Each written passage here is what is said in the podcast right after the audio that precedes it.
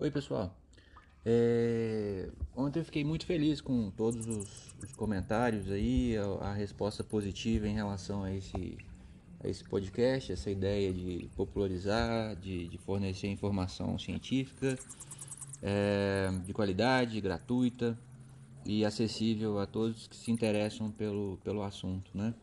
É... Eu resolvi hoje então fazer mais um podcast a ideia é um por semana, mas hoje eu vou gravar mais um aqui para vocês.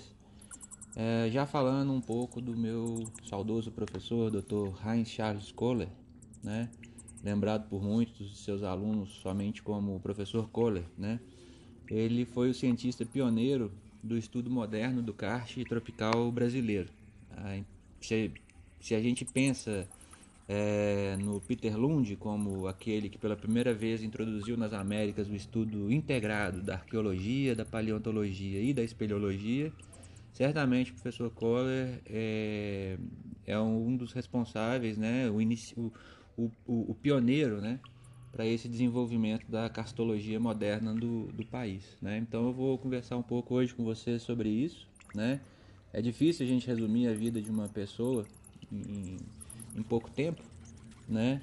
Mas eu consigo aqui falar alguns pontos notáveis da vida acadêmica do professor, né? É, enfim, é, é, espero que vocês gostem.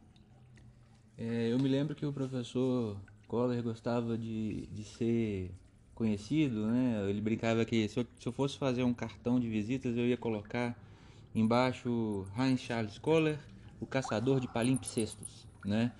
É, e, é gozado porque o que, o que, que é, né?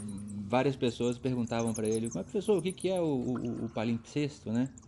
Então, esse termo, palimpsesto, é utilizado para designar um, um, papiro ou um pergaminho cujo texto primitivo foi raspado, né? Antigamente as pessoas faziam isso para dar lugar a um novo é, texto, né?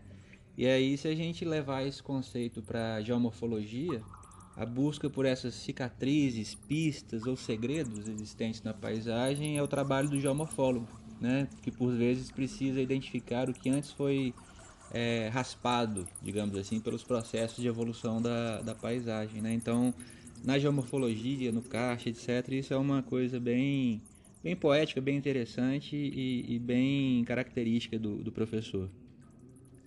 O professor ele, ele é, veio da Suíça né, para o Brasil com os pais, estudou no, na escola primária na cidade de Caieiras, em, em, São Paulo. E o seu pai, Heinz Albert Kohler, era químico da fábrica de papel Melhoramentos, né, naquela época a maior fábrica da América do Sul. Né? É, e interessante que o, o pai era, era um excursionista e arqueólogo amador, né? E havia descoberto na Suíça uma caverna é, em 16 de dezembro de 1934. E aí eu costumo dizer que já devia estar no DNA do professor essa paixão, né, pelo pelo karst, por pelos subterrâneos, etc. Né? Então é bem é bem legal a gente lembrar desse desse fato. Após terminar a sua a educação infantil, o professor Kohler voltou para a Suíça, indo estudar em um colégio interno, né? regressa ao Brasil, cursa o ensino médio técnico em agrimensura e daí ele vai então para a graduação em geografia na Universidade de São Paulo durante os anos aí de 1966 a 1970 e na USP ele prosseguiu os estudos fazendo o mestrado, né? As reflexões sobre metodologia e técnicas aplicadas à análise geomorfológica e o doutorado de geomorfologia kárstica da região de Lagoa Santa. Né? É, durante toda a sua trajetória, o professor realizou muitos trabalhos significativos no campo da geomorfologia e da análise ambiental integrada, mas é a atuação na geomorfologia kárstica que o deixa mais, digamos assim, mais, mais conhecido. O karst nacional já havia sido mencionado pelo professor Absaber, da USP, em 1977, quando publicou um trabalho sobre as topografias ruiniformes do Brasil. Né? E, e, nesse trabalho ele, ele afirmava, entre outros itens, que por razões diferentes ligadas à evolução kárstica de velhos bancos calcários e modificados em sua progressão pela mudança e processos forçados pelas flutuações climáticas quaternárias, ocorrem casos de topografias ruiniformes kársticas em algumas áreas do Brasil, é, centro de Minas, Vale do Ribeira, etc. É, ao estudar o karst francês, o, o, professor Kohler esteve em contato com os importantes nomes da cartologia mundial, mantendo inclusive estreita relação com os pesquisadores do karst clássico eslovênio, que à época era Iugoslávia, né? Berço da produção castológica mundial, como mencionei para vocês no primeiro episódio. E entre estes cientistas eu destaco o professor Andrei Krantz, que foi meu orientador também no doutorado da Eslovênia. E é uma pessoa a qual eu também nutro muito respeito e a gente desenvolveu uma amizade também muito, muito bacana. Em 1978, durante o mestrado, o professor Kohler ele publicou a Carta do Karst da região de Pedro Leopoldo e Lagoa Santa, em Minas Gerais, junto com dois pesquisadores franceses. E esse mapa foi o resultado de um trabalho que contou com a participação de pesquisadores da UFMG, da USP, da Universidade de Caen, na França, né, e apresentou a região de Lagoa Santa sob o ponto de vista de uma cartologia ainda pouco conhecida aqui no Brasil. Né. Nessa carta, nesse mapa geomorfológico, é, os autores fizeram comentários também é, sobre a, hidrologia regional, a evolução geomorfológica regional, as feições características, é, processos que poderiam acarretar em problemas, né, processos de ocupação antrópica. É, e essa, essa própria carta, esse mapa, ele serviu de base para a elaboração de um outro mapa de fenômenos kársticos da região de Lagoa Santa na tese do professor Kohler. Né? É, em fins de 79, 1979, tiveram início as pesquisas para que fosse decidida a localização do Aeroporto Internacional Metropolitano de Belo Horizonte, conhecido hoje como Aeroporto Internacional de Confins, né? E a obra que acabou sendo realizada no topo da Serra dos Ferradores, no município de Confins, deixou os pesquisadores extremamente preocupados com o destino da, que teriam inúmeros vestígios paleontológicos e arqueológicos, bem como as cavernas e os aquíferos cársticos. O professor ele esteve à frente desses debates junto a outros profissionais e associações de classe. Várias matérias em jornais e outros periódicos de circulação estadual e nacional comprovaram a sua oposição à localização do, do aeroporto, mas a oposição não era a oposição ao desenvolvimento humano, mas a oposição em relação à localização do empreendimento, né? por causa da, da, da, da fragilidade do kart e a forma como tudo seria feito. Né? É, é interessante que, que em vários, vários textos que a gente lê da época, é, várias pessoas falam, inclusive o professor Getúlio Vargas Barbosa, ele cita literalmente os pareceres do professor Kohler em outros, em outros trabalhos, dizendo que o relevo kárstico, dado a sua dinâmica de evolução pelo calcário, não comporta a instalação de grandes construções. Em decorrência dessa situação especial, as inúmeras fábricas de cimento que se instalaram na região escolheram locais onde não existe o calcário. Né? Então é interessante essa, essa, esse destaque, né? E os pesquisadores continuaram afirmando sempre que o problema não seria apenas a construção do aeroporto, e sim os impactos subsequentes oriundos da ocupação, em especial aqueles é, de, de, o impacto causado né, por toda a infraestrutura necessária para uma construção desse porte. Né? As construções irão, sem dúvida, diziam eles, poluir as águas do relevo kárstico, que estão topograficamente mais baixas em função das características sui generis da circulação das águas do calcário. Fato que pode ser é, facilmente estudado hoje em dia, né? A gente consegue comprovar essas questões que já eram levantadas naquela época, né? Os estudos realizados na região de Confins condenavam a instalação do aeroporto e sugeriam a localidade de Vianópolis, em Betim, é, muito em função do arcabouço geológico. Né? Na década de 80, de 1980, o mesmo problema é, de instalação do aeroporto, né, destacando o mesmo problema, o professor Kohler continuou os trabalhos e, devido às inúmeras visitas de campo realizadas antes e durante seu doutorado, vislumbrou a elaboração de um roteiro de trabalho de campo denominado Excursão à Região Cárstica ao norte de Belo Horizonte, Minas Gerais. Né? É, esse roteiro tem umas cerca de 10 paradas, engloba aspectos históricos, geográficos do karst de Lagoa Santa, né? E eu estou tentando revisitar esse, esse, esse roteiro para a gente disponibilizar à comunidade científica em formato digital, interativo, né? Vamos ver se a gente consegue fazer isso. No final da década de 1980, o karst nacional recebe essa atenção especial com a publicação da tese Geomorfologia Kárstica na região de Lagoa Santa, né? E essa obra tornou-se referência para o estudo do karst tropical brasileiro, favorecendo o aumento do interesse pelo karst e pelas cavernas carbonáticas mineiras e nacionais. Né? Na tese, a gente percebe que o professor aborda principalmente a gênese e a dinâmica desse karst regional, entre outros assuntos mais gerais, né? É, as macro, meso e microfeições kársticas foram identificadas e descritas com detalhes no trabalho.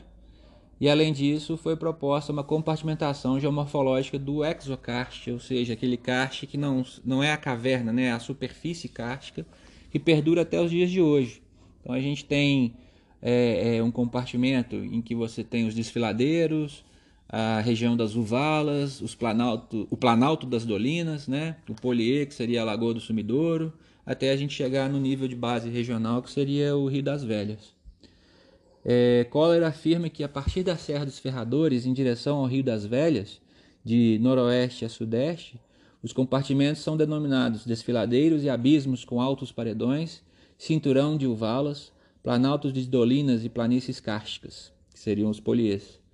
Em relação ao compartimento dos desfiladeiros, afirma que a magnitude e exuberância do relevo kárstico de Lagoa Santa está associado à espessura do pacote de calcário regional e ao espetacular colapso do endocarste em função do grande tempo decorrido com o fluxo permanente das águas endocársticas. Sobre o compartimento cinturão de Uvalas, afirma ser caracterizado por depressões kársticas de fundo irregular formado pela união de uma ou mais dolinas, que são essas depressões fechadas. Embora tal classificação seja válida, é necessário lembrar, lembrar que no karst tropical brasileiro, tal classificação pode ser facilmente aplicada. Né?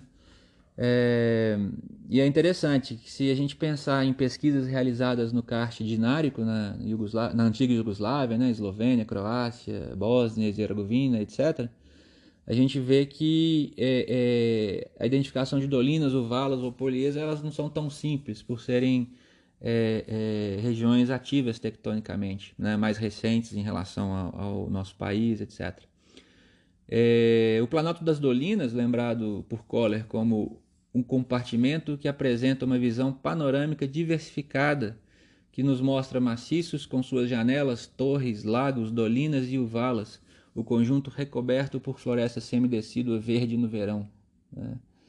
Nesse compartimento destaca-se a presença de dolinas, baixos paredões e torres. E o professor chama atenção ao maciço de Cerca Grande, atualmente Parque Estadual de Cerca Grande, localizado ao norte de Mocambeiro, por se tratar do mais espetacular edifício kárstico da região, já descrito por Peter Lund em 1837. O, o, fascínio que o professor tinha pelo maciço se devia ao fato dele apresentar todos os elementos da morfologia exocárstica típicas da região. A gente tem lá na região né, os paredões com mais de 20 metros de altura, seixos de quartzo rolados sobre a porção de cimeira do maciço, solos vermelho escuros eh, recobrindo o calcário, lapiezamentos horizontais, cavernas, sumidouros e ressurgências fósseis e atuais superfície topográfica embutida ao nível das janelas e recoberta por solos vermelhos. Travertinos preenchem os janelões e vestígios arqueológicos, paleontológicos e pinturas rupestres já foram encontradas e podem ser vistas ainda hoje. Né? O, como eu disse, é um parque estadual atualmente, ele foi transformado em parque estadual pelo decreto 45.398 de 14 de junho de, de 2010, né? e possui uma área de 134 mil, mais ou menos, 134 mil hectares e perímetros de quase 7 mil metros, né? comprovando a importância de um dos mais belos exemplos de feição kárstica carbonática tropical, né? tão perto aqui da região metropolitana. Por fim, Ao estudar o compartimento das planícies kársticas, assim como os outros compartimentos, o professor Kohler fotografou as feições em diferentes épocas do ano e em diferentes é, épocas do ano, né, em diferentes anos, comprovando a conhecida sazonalidade, por vezes irregular, do nosso karst. E a Lagoa do Sumidouro, por exemplo, nunca havia sido fotografada completamente sem água antes. Ah, desde a, da, a partir da, da tese dele, as pessoas começaram a, a perceber essa sazonalidade. Sobre o compartimento dos poliês, o professor Kohler afirma que existem basicamente duas planícies kársticas na região, a planície do Fidalgo e a planície do Mocambeiro.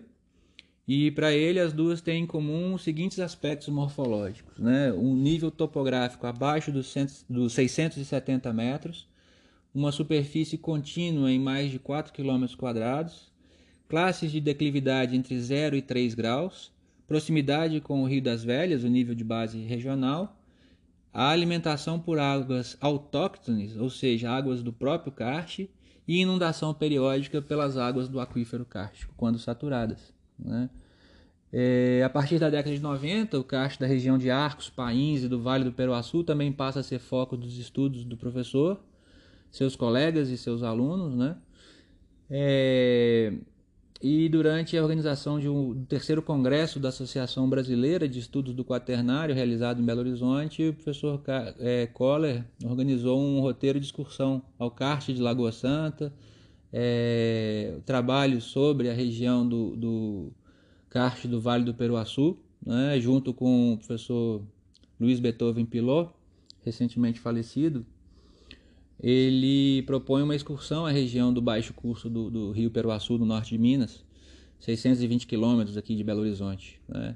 E nesse, nesse trabalho eles compartimentam o karst é, do Peruaçu no compartimento de cimeira, com as cotas de 820 a 750 metros, é, o compartimento carcificado, dos 750 aos 500 metros, e o compartimento da depressão São Franciscana, 500 a 440 metros. Né? As feições cársticas mais comuns do primeiro, do, do primeiro compartimento ao terceiro é, são os morros residuais de superfície aplainada, grandes depressões fechadas com vertentes sulcadas pelos lapiás, pelos carren, grandes cavernas, dolinas e as uvalas. Né?